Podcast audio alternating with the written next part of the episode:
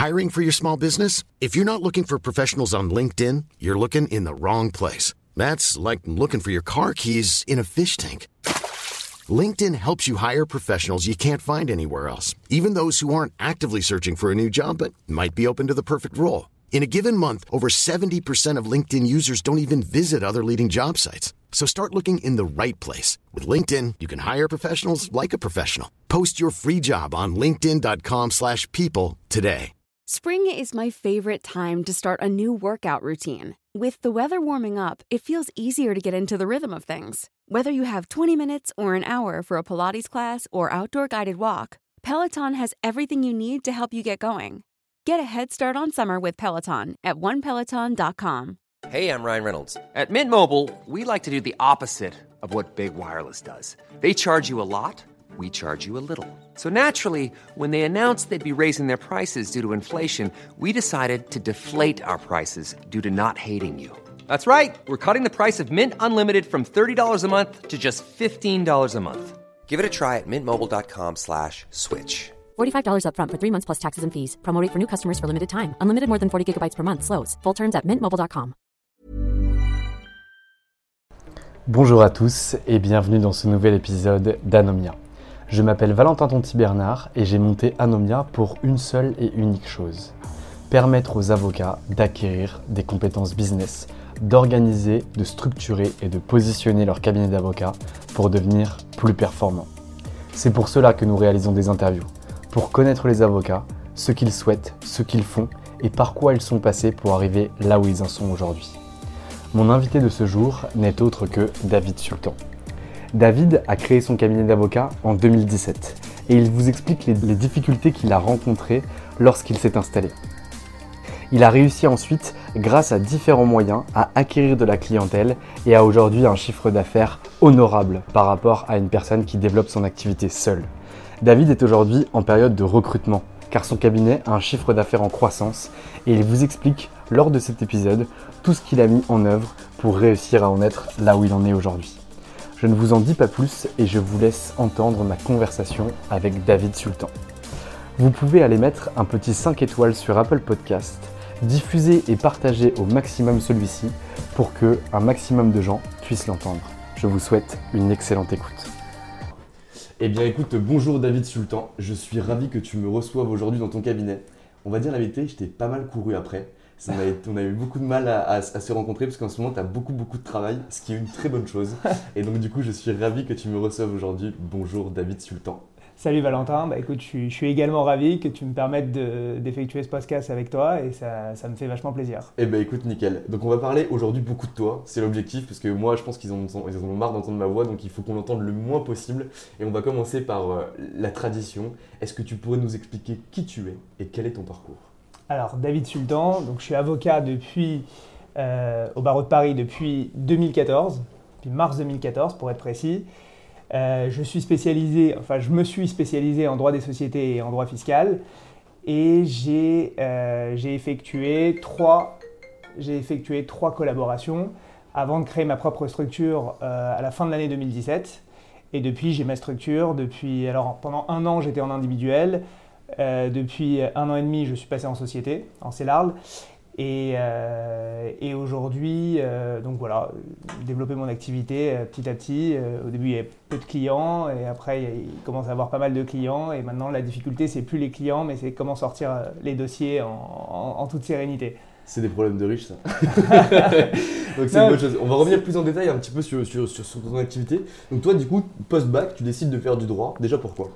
Alors moi j'ai décidé de faire du droit pour une raison très simple, c'est que euh, je suis issu d'une famille où on privilégie l'indépendance. C'est-à-dire qu'on ne compte sur personne, ni sur l'État, ni sur... C'est pas des anarchistes du tout, c'est- juste qu'on... ne- C'est que la philosophie c'est qu'il faut compter au maximum sur soi et que... euh, et donc euh, s'offrait à moi, alors j'étais un élève normal, ni brillant, ni, ni, ni, ni- nul, euh, et du coup, euh, et j'étais pas scientifique, donc après, euh, dans les professions libérales, euh, j'ai facilement trouvé le droit, euh, c'était accessible, et, du coup, je me suis, je me suis plus là-dedans.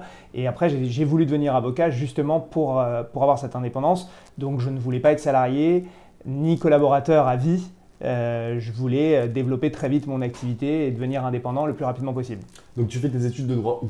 Je fais mes études de droit à Paris, donc pendant Ouais. 4 ans à la Sorbonne, jusqu'au Master 1 et au, le Master 2 à Dauphine, euh, j'ai fait un Master de, de droit du patrimoine. Très clair. Voilà. Et donc du coup, tu sais très vite, en arrivant à la faculté de droit, que c'est fait pour toi, que tu veux devenir avocat? Absolument. C'est-à-dire que moi, je voulais être avocat euh, lorsque j'étais en première ou en terminale. Je savais que j'allais, je- je- en tout cas, j'allais tout, tout mettre en œuvre pour Ouais. devenir avocat. C'était pas, euh, c'était pas une option, c'était ce que j'avais prévu de faire. Après, ça aurait pu ne pas me plaire, mais en l'occurrence, ça allait. C'était enrichissant, c'était intéressant. Et donc, euh, j'ai, fait les, j'ai fait, j'ai passé les années euh, normalement, sans avoir des notes extraordinaires, mais tout à fait normalement. Et, et, et- donc à la fin, je suis arrivé au, je suis arrivé au, au barreau. J'ai eu le barreau du premier coup, et puis j'ai intégré l'école d'avocat et je, je suis devenu avocat. Très Voilà. clair. Donc tu développes ton appétence pour le droit euh, à la faculté de droit, donc euh, 4 ans à la Sorbonne plus 1 an à Dauphine. Tu savais déjà que tu voulais devenir avocat lorsque tu arrives en terminale. Absolument, Et là, du coup, tu as le barreau du première fois, déjà félicitations. merci et beaucoup. tu rentres à l'école du barreau. exactement. Et alors là, qu'est-ce que tu vas y faire à l'école du barreau? Alors l'école du barreau, c'est pas un extraordinaire souvenir pour être tout à fait honnête. Enfin, c'était pas, c'est pas un mauvais souvenir non plus, mais disons que c'est pas, extra- c'était pas. euh, je, trouve le regret que j'ai concrètement, c'est que les études sont extrêmement théoriques et elles ne te préparent pas au métier d'avocat. C'est-à-dire que si, moi je prends toujours le même exemple, je prends l'exemple du dentiste. C'est-à-dire que le dentiste, quand il arrive et, qu'il doit soigner sa première carie, eh ben, il doit, dès le premier jour, dès qu'il est diplômé, il doit savoir euh, traiter un patient. Nous, en tant qu'avocats, euh, on est des juristes, c'est-à-dire qu'on a une connaissance théorique en droit, on ne connaît absolument rien au métier lorsqu'on devient avocat, c'est-à-dire le jour où on prête serment. Enfin, en tout cas, c'est mon point de vue. Je, dis pas, je ne dis pas que c'est le. Je c'est pense un- que c'est un point de vue généralisé. voilà. J'ai- pu interviewer Donc, beaucoup d'avocats qui m'ont déjà Et bon voilà, donc, donc le, le- le- je pars de ce principe-là et que euh, donc euh, et il y a un deuxième problème, mais il faut en avoir il faut en avoir conscience. À partir du moment où on a conscience des problèmes, on peut les surmonter, mais il faut juste en avoir conscience. Le deuxième problème, c'est que d'une part, on n'est pas formé à être avocat, et le deuxième problème, c'est que euh, il y a autant d'avocats que de manières de travailler dans ce métier. Donc il n'y a pas une façon de travailler. Donc si on est à la recherche du maître euh, qui va nous enseigner, qui va nous transmettre la vocation pour ce métier, il faut pas trop attendre. il faut aller chercher soi-même sa, vocation et c'est euh, voilà, c'est mon point de vue. Pourquoi? Parce que euh, parce qu'il y en a un qui va qui va avoir telle manière de travailler, tu vas passer chez un autre chez un autre avocat qui va avoir une toute autre manière de travailler et donc et ensuite, une fois que tu, vois ça, moi j'ai fait trois collaborations quand même, donc trois cabinets. Alors j'étais pas fait pour être collaborateur. Donc c'est vrai que voilà, je pense que j'avais ma, responsabilité et les personnes chez qui je travaillais avaient leur responsabilité, mais c'est-à-dire que j'étais pas le collaborateur modèle euh, qui, qui, qui convient de suivre, etc. Parce que j'avais justement cette appétence pour, la, pour l'indépendance et donc du coup c'est forcément euh, contradictoire. Et, et donc euh, et, à un moment donné, je suis arrivé au bout du, du cycle, donc c'est pendant trois ans, donc j'ai été formé, j'avais des connaissances et je me suis dit à partir de, à partir de là, je, je pense que je suis en mesure de créer mon propre cabinet. Donc du coup, école d'avocat, où Ah. finalement t'apprends pas grand-chose, on va pas se mentir. C'est pas. Si, on apprend des choses, on apprend des choses, mais euh, c'est pas assez pratique. C'est pas assez pratique, voilà. Mais, donc, mais, mais du coup, tu avais quand même les stages que tu as pu faire, soit fait les stages alternance, finales. PPI, euh, Alors, stage alors, final. Le PPI, c'était mon master 2 à Dauphine. Et le stage final, je l'ai fait dans un cabinet qui n'existe plus d'ailleurs, j'ai appris ça récemment, qui s'appelle STC Partners. C'était un cabinet assez important, c'était un cabinet d'une centaine, entre 100 et 150 avocats, qui était en partenariat avec KPMG. Ouais. Donc c'était quand même un cabinet qui était d'une certaine taille. Et le problème de ces cabinets, c'est que, euh, c'est que lorsqu'on est stagiaire, on nous délègue absolument rien. quoi. C'est-à-dire qu'on fait des recherches. euh, c'est concrètement, plus on va dans un cabinet indépendant en tant que stagiaire, plus on a de chances d'avoir une réelle responsabilité sur le traitement des dossiers. Alors évidemment, on ne va pas traiter le dossier à la place de l'avocat ou à la place du collaborateur qui s'en occupe, mais en revanche, on va vraiment être impliqué dans le dossier. Quand on est dans les grandes structures, on a, en, en- en tant que stagiaire, parce que j'ai pas connu les grandes structures en tant que, Collab. en tant que collaborateur, mais en tant que stagiaire, on est, on est vraiment cantonné à des petites tâches euh, à- ponctuelles. Fais-moi une recherche ju- jurisprudentielle, euh, fais-moi une recherche de, doctrine administrative pour les fiscalistes, mais ça, s'arrête là. On n'a aucune, aucune vision sur le dossier, sur le traitement du dossier, on ne sait pas à quel moment on intervient, pourquoi on intervient. On nous, demande de- d'effectuer un travail précis et on doit rendre ce travail de la, meilleure- de la meilleure des façons, mais ça s'arrête là. Et alors ça, tu le savais déjà quand tu choisis ton stage chez STC Partner ou tu le découvres en y arrivant? Je le découvre en arrivant, mais je ne m'attendais pas, je m'attendais pas à, grand chose. Je m'attendais pas à grand chose. Je, découvre ça en arrivant. Mais en réalité, moi, j'ai fait un stage là-bas parce que je voulais voir ce que c'était que travailler dans un cabinet où il y a du monde, mais c'était absolument pas ce que je voulais. Je le savais déjà. C'est-à-dire que pour moi, rentrer euh, dans un cabinet qui ressemble à une entreprise, une grande PME, ça m'intéressait, mais absolument pas. C'est-à-dire que moi, justement, j'avais vraiment la vision traditionnelle du métier d'avocat comme le notable chez qui on se rend pour, euh, pour euh, lorsqu'on a des problématiques juridiques. Euh, donc c'était pas du tout, j'ai pas du tout eu envie de faire carrière dans un cabinet, dans des cabinets comme ça. D'autant plus que mon point de vue sur ces cabinets-là, c'est que il y a des avantages et il y a des, beaucoup d'avantages et beaucoup d'inconvénients.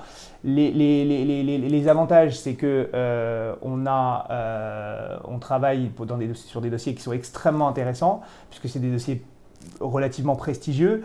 Il y a d'autres avantages qui, qui, portent sur le fait qu'on travaille en équipe, il y a du monde, etc.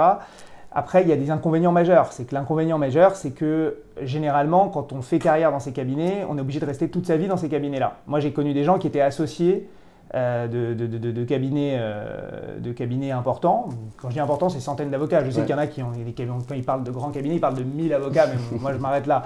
Mais je connais, personnellement une associée, elle est incapable de créer une structure en indépendante et elle a fait 10 ans dans des cabinets comme ça, elle était chez Baker McKenzie, etc. Parce qu'elle n'a pas justement ce, euh, l'aspect commercial qu'il qui, est nécessaire d'avoir lorsque lorsque lorsqu'on est indépendant et lorsqu'il faut créer une activité, créer du chiffre d'affaires, créer de la valeur ajoutée. Alors que lorsqu'on est associé dans un cabinet, c'est qu'on est rentré stagiaire, collaborateur, on est monté petit à petit et c'est pas c'est pas automatique tu veux, du jour au lendemain, si jamais tu décides de te mettre à ton compte, ça ne se fait pas facilement. C'est pas parce que tu es associé d'une grande structure que tu es capable de le faire, parce que tu n'as pas les mécanismes d'un indépendant. Tu n'as pas les mêmes, euh, les mêmes, les mêmes, la même façon de penser, etc. Et puis ton travail change complètement. Et le travail change complètement. Parce que les avantages aussi que tu peux avoir au sein d'une grande structure, c'est que bah, toi, tu vas devoir aller faire tes photocopies, tu vas devoir aller chercher ton courrier, Exactement. etc. Toutes les tâches support qui existent dans un grand cabinet. Absolument. Ça, fait partie des avantages. Et il y a aussi un, ça fait partie également des avantages, je ne les ai pas cités, mais tu as raison. Et, l'autre, et l'autre, l'autre inconvénient que je voulais citer, c'est que tu es hyper spécialisé ce qui est très bien dans ces cabinets. Par exemple, en tant, en tant que fiscaliste, moi, je, n'ai jamais travaillé sur les prix de transfert, par exemple. Je ne connais, je sais même pas ce que c'est. Et donc, euh, quand tu es euh, dans un cabinet, euh, dans un grand cabinet, tu peux être uniquement spécialisé en prix de transfert. Donc bon courage si demain tu ouvres ton, ta propre boutique et que tu ne sais pas traiter la fiscalité d'une petite PME classique, voilà, qui n'a absolument pas de problématique de prix de transfert. Donc c'est pour ça qu'il y a des avantages et des inconvénients, mais moi ça ne me correspondait pas et je le savais depuis, depuis longtemps. Euh, et donc, euh, ça n'a pas, ça pas, pas posé de problème. Et alors, d'un point de vue stratégique, tu choisis quand même de faire ton stage final dans un cabinet dans lequel tu sais que tu ne veux pas rester. Est-ce que tu n'avais pas peur pour la suite, pour une collab ou c'était, c'était, En fait, c'était, euh, c'était un concours de circonstances. En, concrètement, je voulais, je voulais faire, je voulais faire un, bon cabinet pour avoir une belle ligne sur le CV. Et ensuite, lorsque je suis entré sur le marché de travail, donc j'ai pas été j'ai pas été pris en tant que collaborateur là-bas, mais je l'ai pas demandé non plus, donc mm. voilà, c'était. Mais après, j'ai tout de suite cherché à aller dans les cabinets indépendants et je me suis servi de cette expérience-là, d'un CV relativement correct, sans être euh, extraordinaire, pour euh, rentrer, pour faire ma première collaboration, mais que dans des cabinets indépendants. J'ai fait un premier cabinet, c'était un, cabinet qui faisait exclusivement de la fiscalité.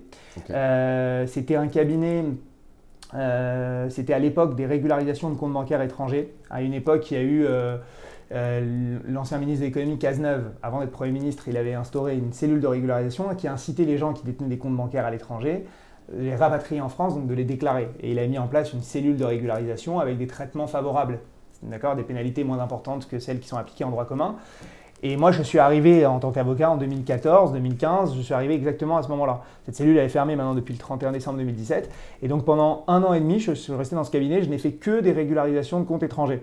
Donc c'était super enrichissant parce que c'est assez, euh, assez transversal. Tu vois plein plein de choses qui sont relatives à la fiscalité, des déclarations d'impôt sur le revenu, de, l'impôt sur, les, sur la fortune. Mais à un moment donné, c'est redondant parce que tu fais tout le temps, tout le temps la même chose. Donc ça, c'était ma première expérience.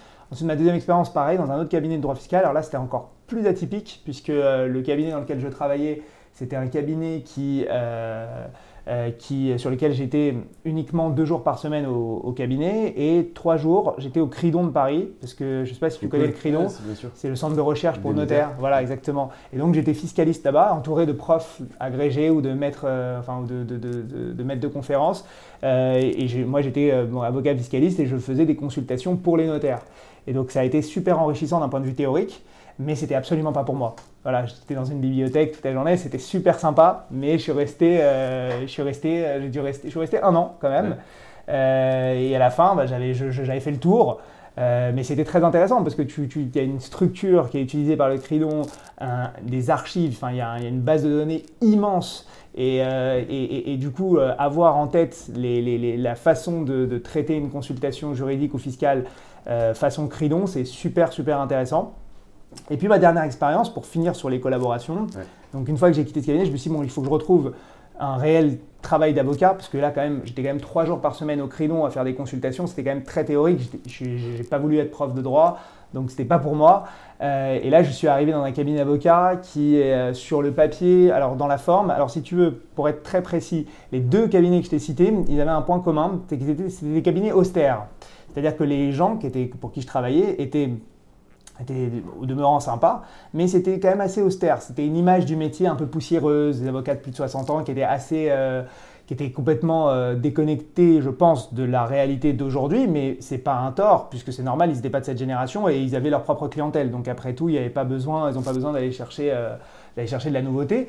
Mais pour moi, jeune avocat, c'était un peu, tu vois, c'était un petit peu, je, me disais, voilà, je vais, j'ai pas envie de leur ressembler, c'est pas ce que j'ai envie de faire, etc. Tu n'avais pas d'identification. Voilà, je m'identifiais absolument pas. Et là, quand je suis arrivé dans ce dernier cabinet, euh, le paradoxe, c'est que je suis arrivé dans un cabinet qui était justement euh, où la forme, tout ce qui concernait la forme était super. C'était de très beau bureau, euh, ça, ça, me donnait envie, tu vois. C'était attrayant. Et finalement, je me suis aperçu que c'était une coquille vide. C'est-à-dire qu'en fait, c'était pas grand-chose. Tout était axé sur la forme, sur ce qu'on montre, etc mais que euh, quelque part, il n'y avait pas, euh, voilà, c'était pas enrichissant, le type n'était jamais là, euh, il travaillait, je travaillais donc l'avocat qui était patron de la structure n'était jamais là, il déléguait tout, il n'y avait pas de, il y avait pas d'échange, etc. Et donc c'est à partir de là que je, donc je suis resté huit mois. Donc ça a fait au total ouais, deux ans, entre oui deux ans et deux, ans et demi, on va dire. Et là, je me suis dit, bon, écoute, et à chaque fois, à chaque fois que je changeais de collaboration, je pensais très, très, très, très fermement à me, à me mettre à mon compte et me dire, ça y est, maintenant, tu, tu, peux. Et donc, la première fois, je me suis dit, bon, c'est encore un peu tôt. La deuxième fois, c'est encore un petit peu tôt. Et la troisième fois, je me suis dit, bon, là, je pense que j'ai fait le tour. Je ne trouverai pas euh, ce que je recherche, parce qu'au fond, on essaye, on essaye toujours de chercher, un, ce que je te disais, quelqu'un, un référent, etc. Un mentor. Et je, voilà, un mentor, un maître. Et, et j'ai compris que je ne le trouverais pas. Et donc, à partir de là, quand j'ai compris, quand j'ai eu cette, euh, confirmation, eh ben, j'ai décidé de me mettre, euh, de, créer ma propre structure. Alors, euh, et c'est pour ça que donc, ça, s'est passé de manière très simple. Hein. je poursuis. C'est-à-dire que quand j'ai terminé ce, cette dernière collaboration, c'était en juin 2017. Euh, et je me suis dit, bon, ben, d'abord, il faut que je trouve des bureaux. Et j'avais un copain qui était avocat avec moi, et sa mère était avocate, et elle, était propriétaire de bureaux. Et seulement, je ne voulais pas travailler avec lui particulièrement. Et ça m'embêtait d'être chez sa mère, parce que y avait, si on travaillait ensemble, il faut vraiment qu'on ait un, il faut que ce soit hyper équilibré. Et voilà, si, si, lui est chez sa mère et que moi je suis, euh, je suis chez, voilà, ça c'est, chez sa mère, ça me dérangeait parce que voilà, il y avait, j'aurais préféré qu'on soit tous les deux à la rigueur dans un, dans un cadre euh, neutre, mm. voilà. Donc finalement, on a discuté, etc. Mais finalement, j'ai décidé de ne pas aller euh, dans ce, dans ce cabinet, enfin dans cette structure, du coup, pour travailler à mon compte. Hein, mais j'ai décidé de ne pas prendre ses bureaux. Et quelqu'un m'a parlé d'Avocap. Et Avocap, la particularité, donc c'est 222 euh, boulevard Saint-Germain. Moi, j'ai toujours habité dans ce quartier depuis que je suis tout petit. Mes parents habitent juste en face, donc du coup, c'était pratique. Euh, c'était pratique pour moi, je connaissais le quartier, euh, c'était plein de, il y avait plein de commodités qui étaient, qui étaient super intéressantes pour moi. Et en fait, au début, j'ai été extrêmement dubitatif sur le, côté coworking, parce que c'est un coworking. Donc euh, c'est pas traditionnel, c'est-à-dire que c'est des bureaux qu'on réserve, des bureaux fermés pour recevoir les clients qu'on réserve, des bureaux ouverts, des open space dans lesquels on doit rester lorsqu'il lorsqu'il lorsqu'il faut travailler. Et concrètement, au début, je me suis dit, c'est un, peu, un peu atypique, même si le lieu est super beau, c'est un, un, un, immeuble entier, c'est très très très beau, etc. Je trouve, ça, je trouve ça super beau, mais je me suis dit quand même, c'est atypique, on verra quand même. Et, euh, et, et, au début, donc ça a duré, euh, donc je suis arrivé ici, je pense, en septembre ou octobre 2017. Et, euh, et donc les, les, les, les, deux premiers mois en réalité ont été, des, enfin jusqu'en décembre, janvier concrètement, ça a été euh, donc déjà j'ai apprécié le, le, cadre, très très agréable parce que il y a d'autres avocats, donc on peut échanger avec les autres avocats. Quand on est tout seul, qu'on n'a pas de clientèle, qu'on n'a rien, on ne sait même pas par quel, on sait même pas par où commencer. Euh, bah, c'est toujours bien d'avoir un avocat euh, à qui on peut demander quelque chose, d'avoir euh, de, payer un service, c'est-à-dire avec les, personnes qui, vont, qui vont les, assistantes en bas, qui vont, qui vont déposer le courrier, les recommander, etc. Ils reçoivent notre, notre courrier, les mettent dans des tocs. C'est, tout, ce, tout, tout cet, aspect extrêmement pratique était très très très très intéressant. Et donc après, il y a eu une phase de 3-4 mois où, euh, où j'essaye de, de, de, de, développer euh, mon activité. Et c'est là que je découvre qu'en fait, le métier d'avocat, lorsqu'on est à son compte, ce n'est pas un métier technique. C'est-à-dire que le métier technique, c'est le, le, juridique concrètement, le, fiscal, le juridique, c'est la matière que tu exerces. Mais ça, cette matière-là ne te permet pas de gagner de l'argent. Elle ne te permet pas de vivre. Pourquoi? Parce que, concrètement, si tu as beau être le meilleur juriste de France ou le, meilleur fiscaliste, euh, si tu n'es qu'un technicien, tu ne peux pas travailler. Il faut que tu travailles pour quelqu'un, mais il faut travailler avec un support, mais tu ne peux pas travailler parce que euh, en réalité, quand tu crées ton, ton cabinet, tu es comme un entrepreneur, comme quelqu'un qui crée sa propre structure ou sa start-up. Et ça, le problème, c'est que personne ne nous l'apprend à l'école. Alors moi, je suis d'une famille d'entrepreneurs, donc j'avais quand même ces esprits-là d'indépendant, d'entrepreneur, etc. Donc j'avais l'esprit, euh, c'est à toi de te démerder, mais euh, je,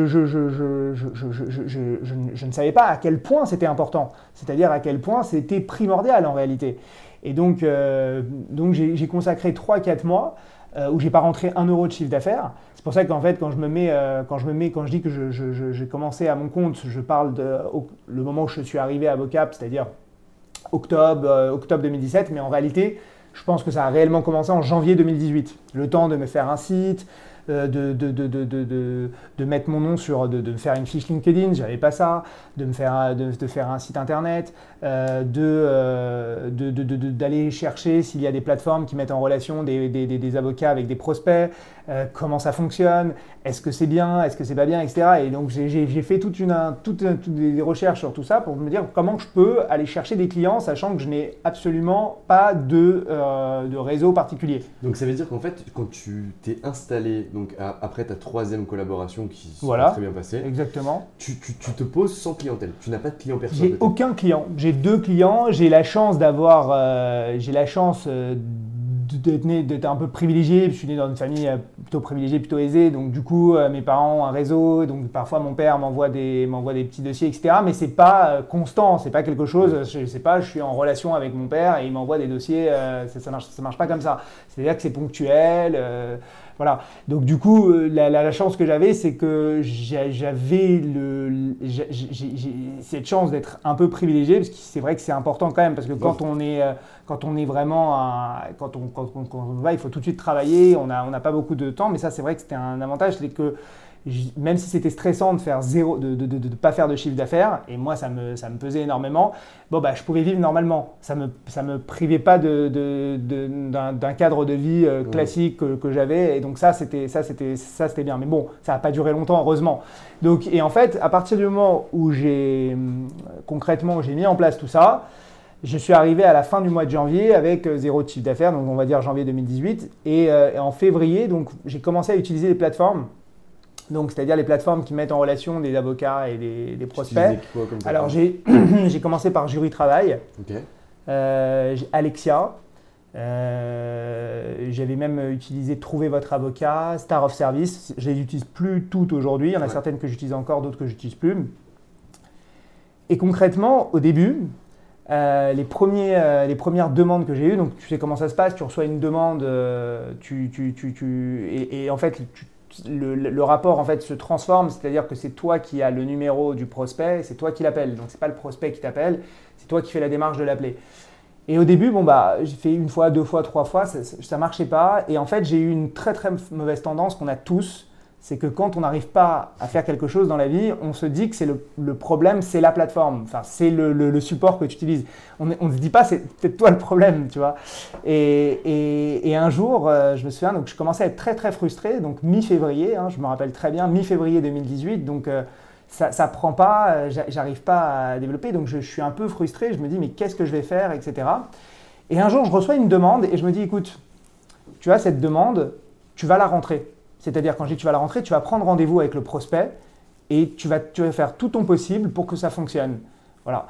Et tu ne pourras euh, pourras pas remettre la responsabilité sur la plateforme, sur un tel ou un tel. C'est toi, tu te démerdes, tu l'appelles, tu analyses sa problématique avec lui au téléphone, tu prends rendez-vous avec lui et tu, proposes, tu proposes quelque chose, une, tu proposes un, forfait, des honoraires, etc.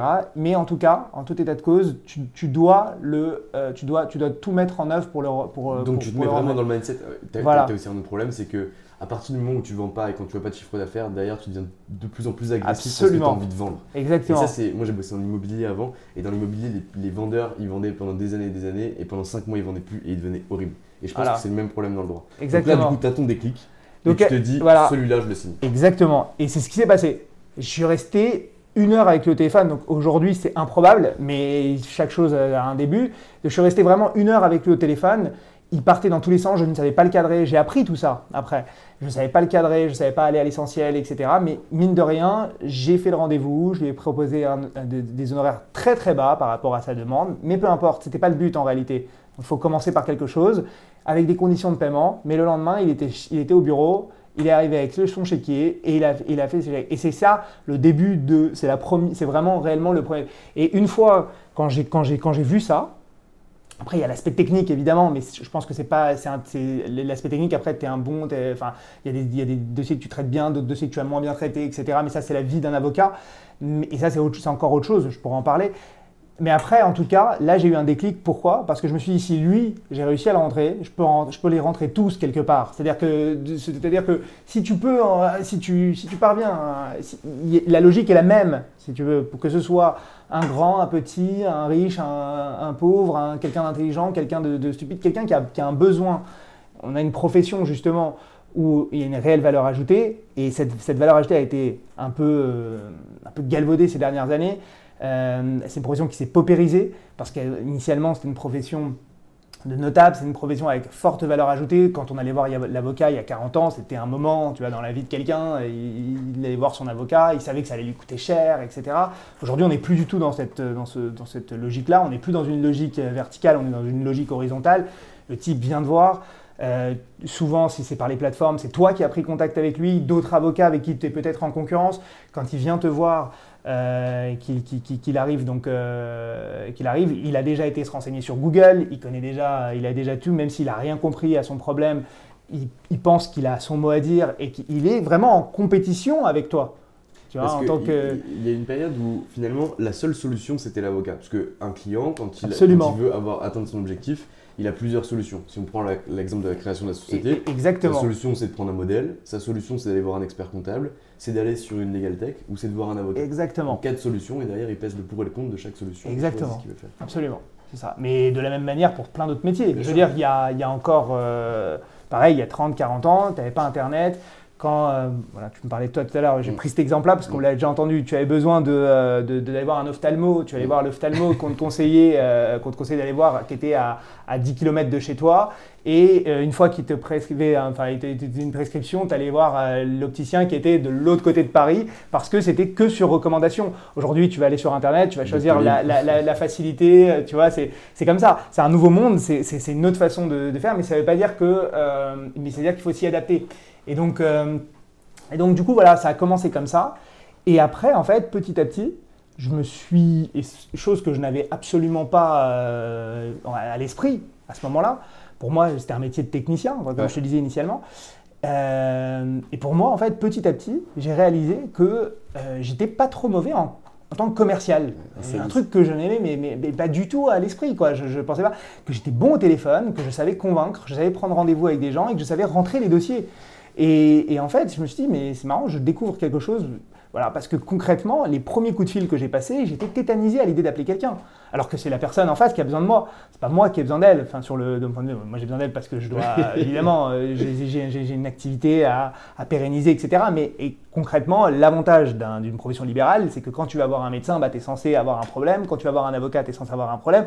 Donc euh, on ne vend pas euh, des photocopieuses, donc je ne dois pas te convaincre de me passer par moi pour une et donc, du coup, si je me dis qu'il y, avait, il y, a, le point où le, prospect est en demande et, et toi, tu es un bon commercial, c'est-à-dire tu cadres sa demande, tu, tu, tu, tu, comprends son, son, son, son, sa, problématique, son besoin, et euh, tu proposes quelque chose et tu es, convaincant, et ben, ça marche. Et petit à petit, et en fait, mon activité, elle s'est développée comme ça. Et à un moment, je me suis, je j'ai- le, le- le truc, c'est que je devenais, enfin, comment, comment le dire, sans être, euh, mais c'est-à-dire que je, j'ai tellement pris cette habitude que je me suis transformé en, en- en- commercial entre guillemets euh, au téléphone, et ça fonctionne, ça fonctionnait très bien.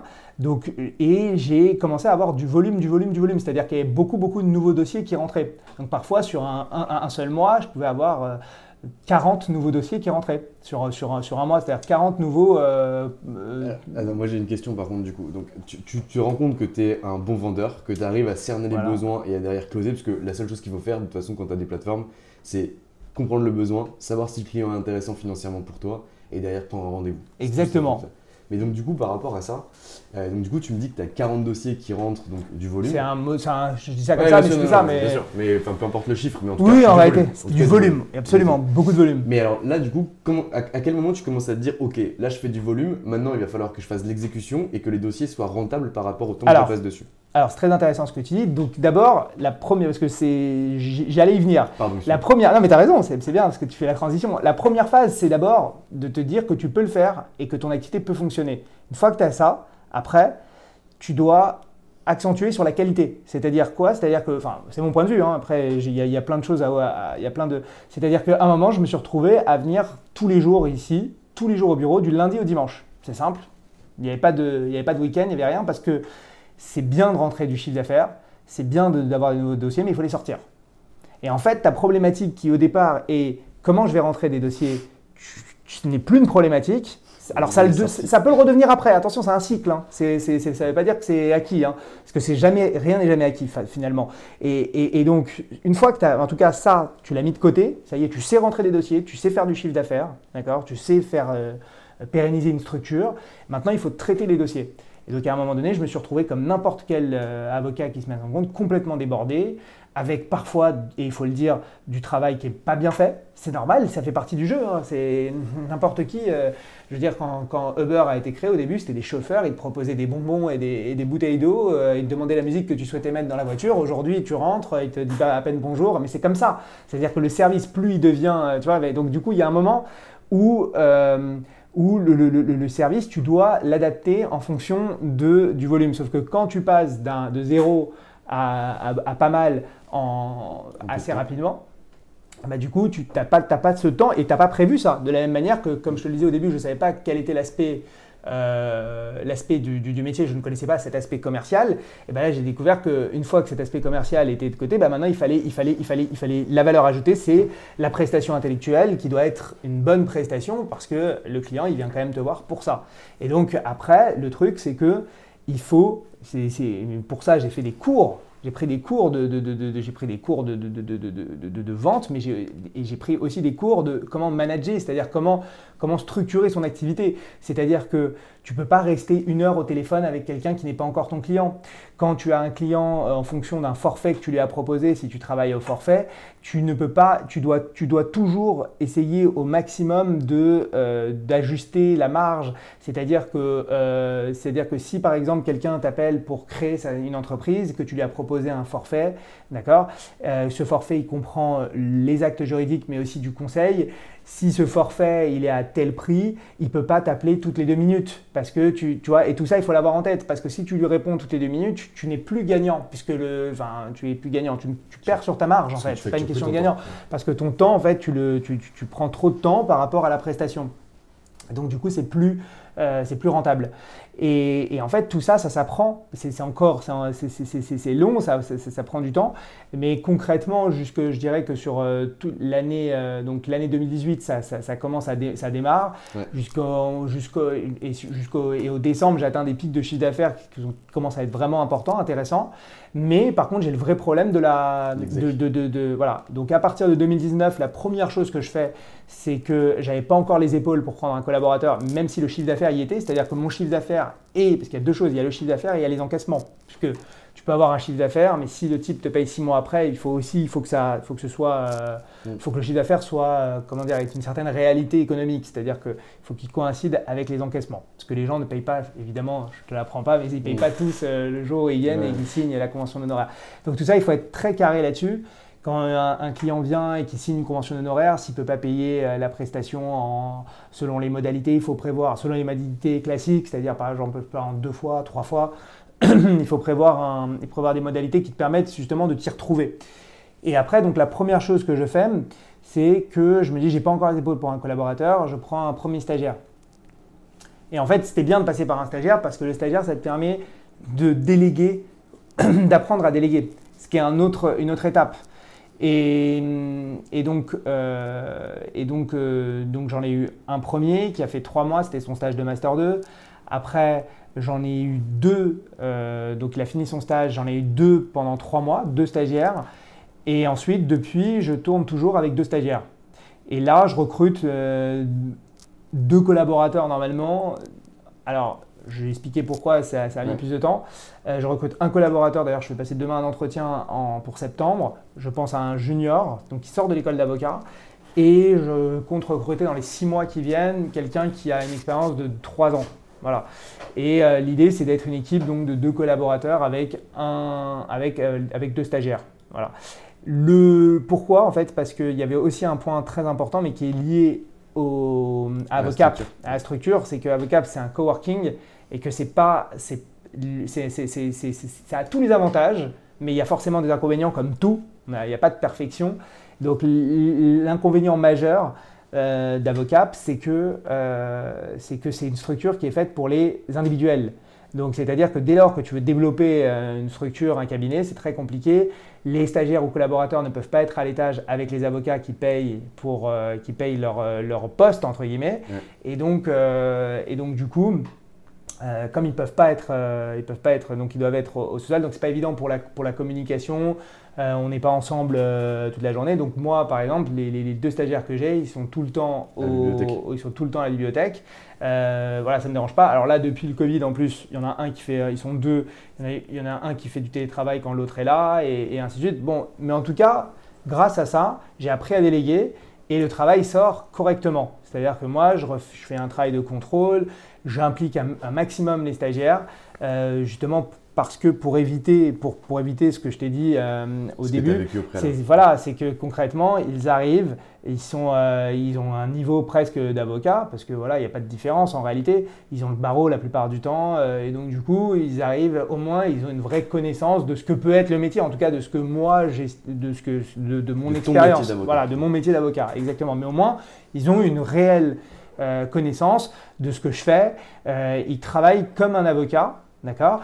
Et, euh, et après, mon, job à moi, c'est de contrôler ce qu'ils font, de leur dire ça, ça va, ça, ça va pas, et ensuite de, de- de- de valider avec eux et, de transmettre au client, à la juridiction, enfin peu importe, euh, en fonction du, en fonction du dossier. Et alors du coup, quand tu as, ajouté, la première brique c'était la vente, la deuxième Yes. brique c'était l'exécution, Yes. et maintenant la troisième brique avec les stagiaires et les collaborateurs que tu vas recruter, Alors, la troisième, donc du coup, avec le management et la délégation. voilà, Est-ce que exactement. ça, du coup, ça a été difficile pour toi au départ? Comment tu as mis ça en place? Alors, que ça se passe bien. ça, ça, ça- en fait, ça dépend beaucoup de la personne que tu as en face de toi. Enfin, c'est c'est- c'est simple. Là, actuellement, j'ai un, un- un stagiaire exceptionnel, mais sérieusement, hein, c'est-à-dire qu'il est major de promu depuis la première année et ça trompe pas. Voilà, c'est-à-dire que moi, je me suis jamais fié à ça, pour le coup. C'est-à-dire je considérais toujours qu'il y avait une réelle différence entre les études, la pratique, etc. Ce qui est vrai hein, à certains égards. Mais je, je, je, je, je me suis dit, bon, on peut être major de promo et être un peu pompeux, être pas forcément... Et, et Parce que lui, je connais, c'est comme ça. voilà, mais en tout cas, lui, en l'occurrence, il est super. Il, est, il se prend pas la tête, il est, euh, et il, il- il est vraiment dans son. Il est, il est, il est vraiment très très bien. Et, et lui, il a les deux, quoi. C'est-à-dire qu'il est excellent techniquement, excellent euh, dans, la, dans le rapport avec les autres, dans les relations avec les autres. Il est vraiment très très très bon. Le- les travaux qui sortent, il n'y a rien à redire. J'ai beau avoir. euh, tout- même si j'ai- plus d'expérience que lui, il est, il est même pas encore avocat, etc. Quand il te sort un truc, il n'y a pas de faute d'orthographe, le texte il est, il est justifié, tu sais, il est aligné. C'est des détails euh, un peu stupides, mais c'est hyper important parce que la forme dans notre métier est très très importante.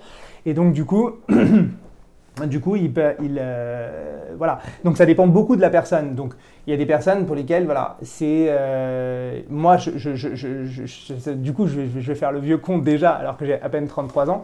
Mais, euh, mais en fait, pourquoi je dis ça dépend de la personne en face? Parce que, parce que aujourd'hui, ce que je remarque, c'est que les, les, alors moi, c'est pas mon cas, mais j'ai j'ai d'autres défauts, mais il y a beaucoup de fautes d'orthographe dans les, dans les, dans les, dans les, dans les actes.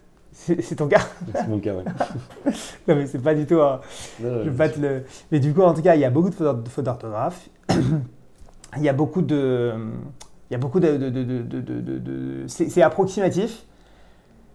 Alors, est-ce que c'est euh, le monde euh, des SMS, des réseaux sociaux qui a pris le dessus et du coup, euh, forcément, bah, quelqu'un qui a 22 ans, 23 ans aujourd'hui, bah, qui finit la, la fac à peu près, bah, il a grandi avec ça, donc du coup, il a, il a moins le- le- le...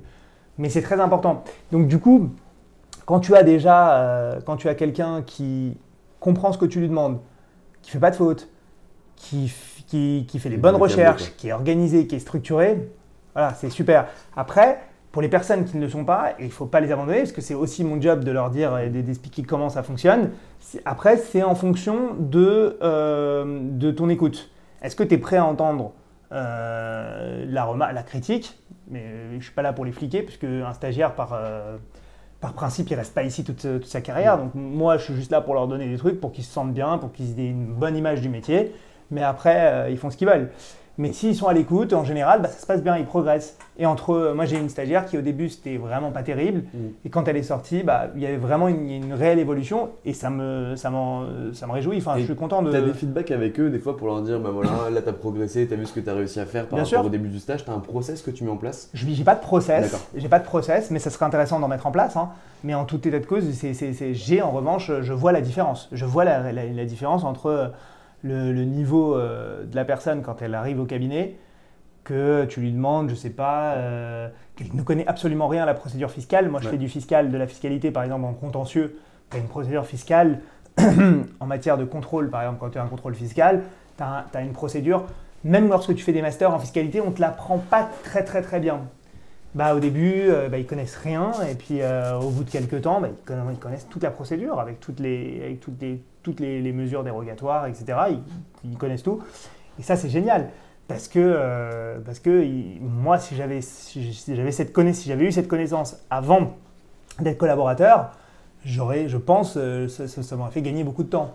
Donc, donc c'est, bien, moi, ça me, ça me- je suis content que je suis content de pouvoir transmettre cette, cette capacité. Parce que pour moi, quand t'as- que, que tu es 25 ou 30 ans, stagiaire ou collaborateur ou avocat diplômé ou pas encore, ça change rien. Je veux dire, euh, si la personne elle, elle- elle écoute et qu'elle comprend les choses, euh, voilà, elle peut, euh, elle peut faire le même boulot, euh, voire mieux parfois. Donc ça n'a- pour moi, ça n'a pas de, ça n'a pas, de- ça fait pas, il n'y a pas de différence quoi.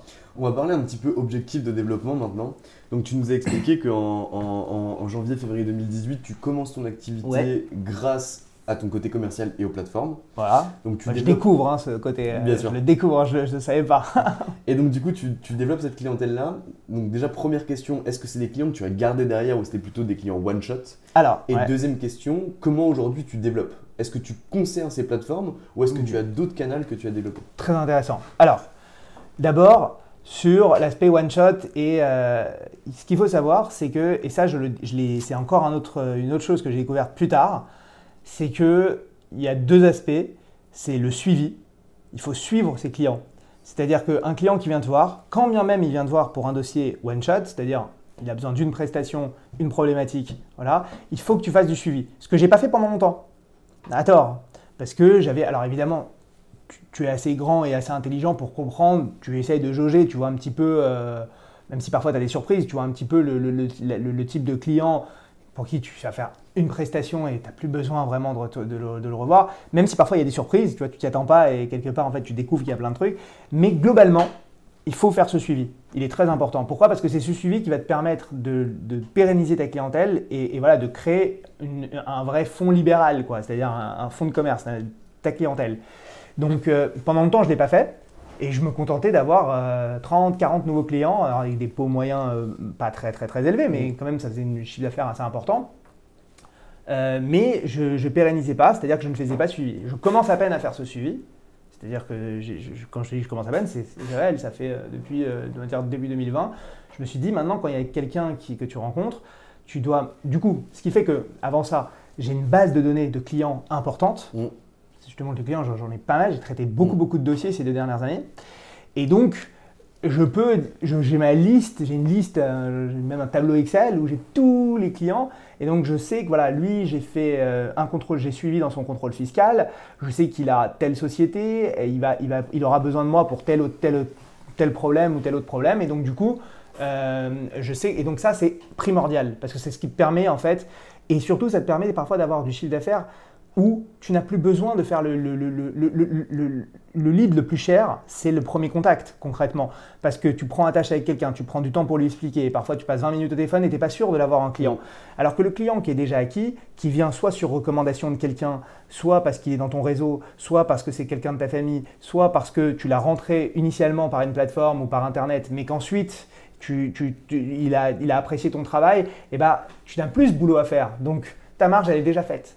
Il arrive, il a, t'as déjà, t'as pas besoin de le convaincre, tu lui proposes un prix, tu, tu- tu- tu vois ça avec lui, mais t'as pas besoin de le convaincre sur ta prestation et sur tes qualités. Surtout que, alors, je, je te rejoins totalement et c'est ce qu'on fait, c'est ce qu'on fait chez Boost. On travaille, on a des modules qui sont spécialisés là-dessus. Ouais. Et sur le premier client que tu vas choper, on, on estime que le coût d'acquisition client moyen pour un avocat, c'est vraiment une moyenne, donc ça ne veut pas dire grand-chose, mais c'est 340 341,50 euros sur l'année 2019.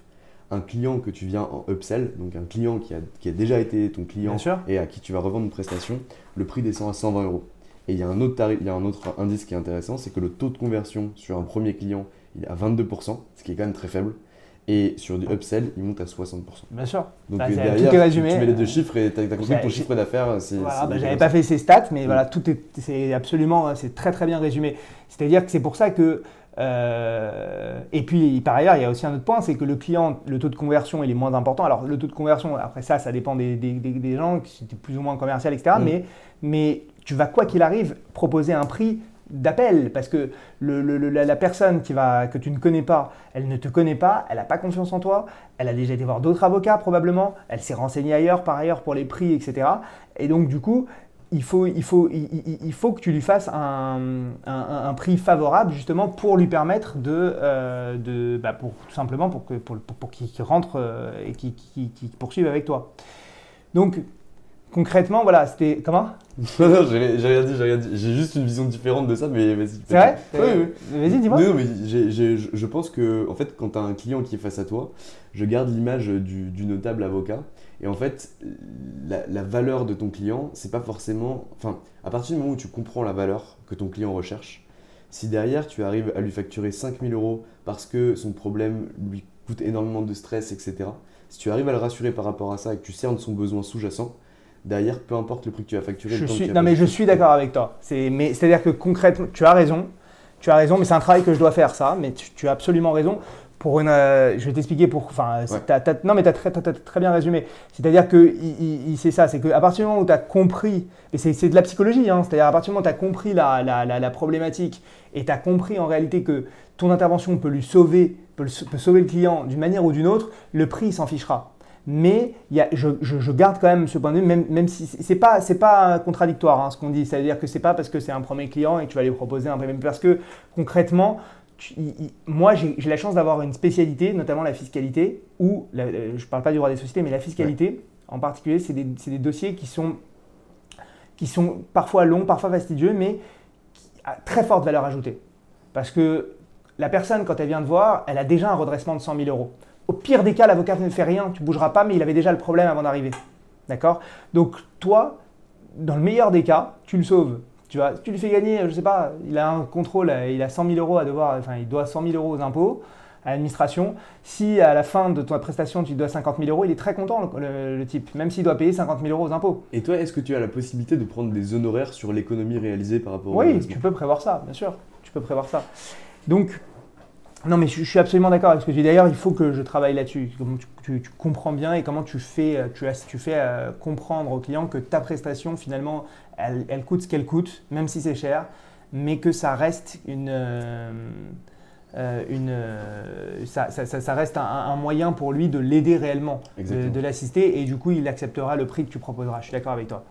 Alors, David, on arrive euh, pas loin de la fin euh, de, cette interview, puisqu'on a passé beaucoup de temps ensemble. Je sais que tu es très occupé aujourd'hui. Non, ouais. Est-ce que tu aurais euh, un, dernier mot à nous donner, une vision du métier d'avocat que tu as, ou quelque chose, un message que tu veux délivrer?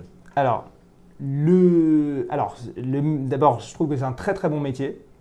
C'est un métier qui, qui, sur lequel il n'y a pas de limite, c'est-à-dire tant en termes de connaissances, de découvertes, etc. On, peut, on, a des clients qui sont très très différent. C'est euh, donc de, ce point de vue, c'est très enrichissant. Si je peux donner quelques conseils, c'est pour les personnes qui veulent devenir indépendantes, mais euh, voilà, ça vaut ce que ça vaut. Choisissez un coworking parce que c'est là que j'ai rencontré mes associés, parce qu'on n'en a pas parlé, que tu connais, Daniel et David. On a acheté nos bureaux ensemble et on a quand même conservé ces bureaux. Pour te dire. Donc c'est pour te dire l'intérêt, donc, parce qu'il y a plusieurs prestations, plusieurs formules. On a notamment une formule euh, domiciliation. On l'a gardée justement pour avoir toujours une attache ici, parce qu'il euh, y, a des avocats et parce qu'on s'est rencontrés ici. Et donc, euh, si je dois donner un conseil, c'est vraiment aller dans un endroit où vous allez créer des, connexions avec d'autres avocats. Il ne faut pas rester seul, il ne faut pas rester dans son coin. Il faut aller vers les autres et il ne faut, faut, pas avoir peur. Après, on a, on a dit pas mal de, de choses, mais en tout cas, c'est un, un, un métier qui mérite d'être valorisé et, non pas, et non pas comme parce que les gens ont besoin d'avocats, ont réellement besoin d'avocats. Il y a un besoin juridique immense, immense. Et notamment aujourd'hui avec Internet, on a une force de frappe qui est nationale. Avant, on avait une force de frappe parfois au niveau d'un quartier. On était l'avocat, on avait son, son, bureau dans le 8e. Bah, du coup, on s'occupait, on avait une clientèle dans le 8e. Aujourd'hui, on a une clientèle qui peut être sur toute la France. On peut avoir un client à Marseille, un client à Bordeaux, etc. Et donc, il, faut, il faut vraiment valoriser ce métier, mais il faut euh, il faut l'adapter aux besoins, enfin, aux années 2020. Quoi. Il faut qu'il soit adapté. Il ne l'est pas encore totalement, mais c'est normal, c'est un processus.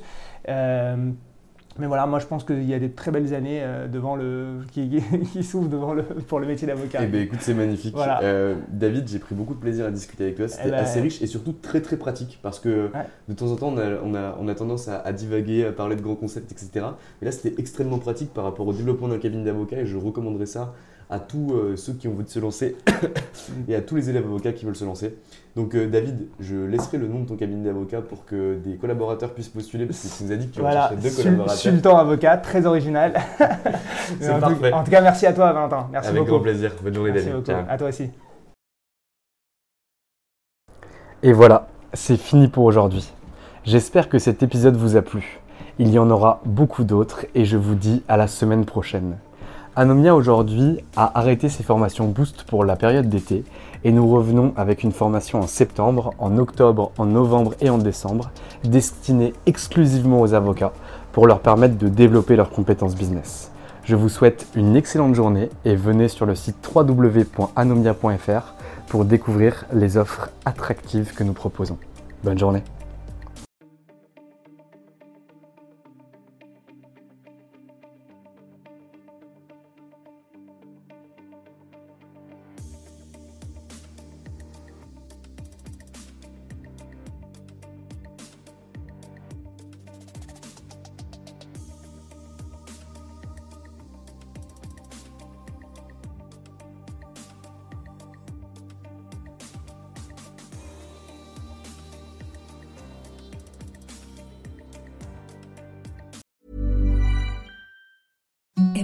softest sheets you've ever felt. Now imagine them getting even softer over time. That's what you'll feel with Bowl and Branch's organic cotton sheets. In a recent customer survey, 96% replied that Bowl and Branch sheets get softer with every wash. Start getting your best night's sleep in these sheets that get softer and softer for years to come. Try their sheets with a 30-night guarantee. Plus, get 15% off your first order at bowlandbranch.com. Code BUTTERY. Exclusions apply. See site for details.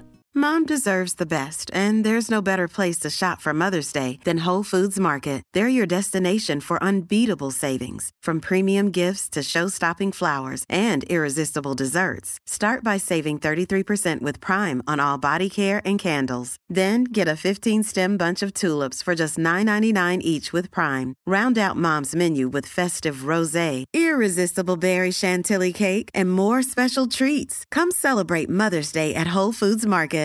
How would you like to look five years younger? In a clinical study, people that had volume added with Juvederm Voluma XC in the cheeks perceived themselves as looking five years younger at six months after treatment. Look younger, feel like you. Add volume for lift and contour in the cheeks with Juvederm Voluma XC. Reverse signs of aging by adding volume to smooth laugh lines with Juvederm Volure XC. For important safety information and to find a licensed specialist, visit juvederm.com. That's J U V E D E R M.com. Not for people with severe allergic reactions, allergies to lidocaine, or the proteins used in Juvederm. Common side effects include injection site redness, swelling, pain, tenderness, firmness, lumps, bumps, bruising, discoloration, or itching. There's a risk of unintentional injection into a blood vessel, which can cause vision abnormalities, blindness, stroke, temporary scabs, or scarring. Talk to a licensed specialist to find out if it's right for you.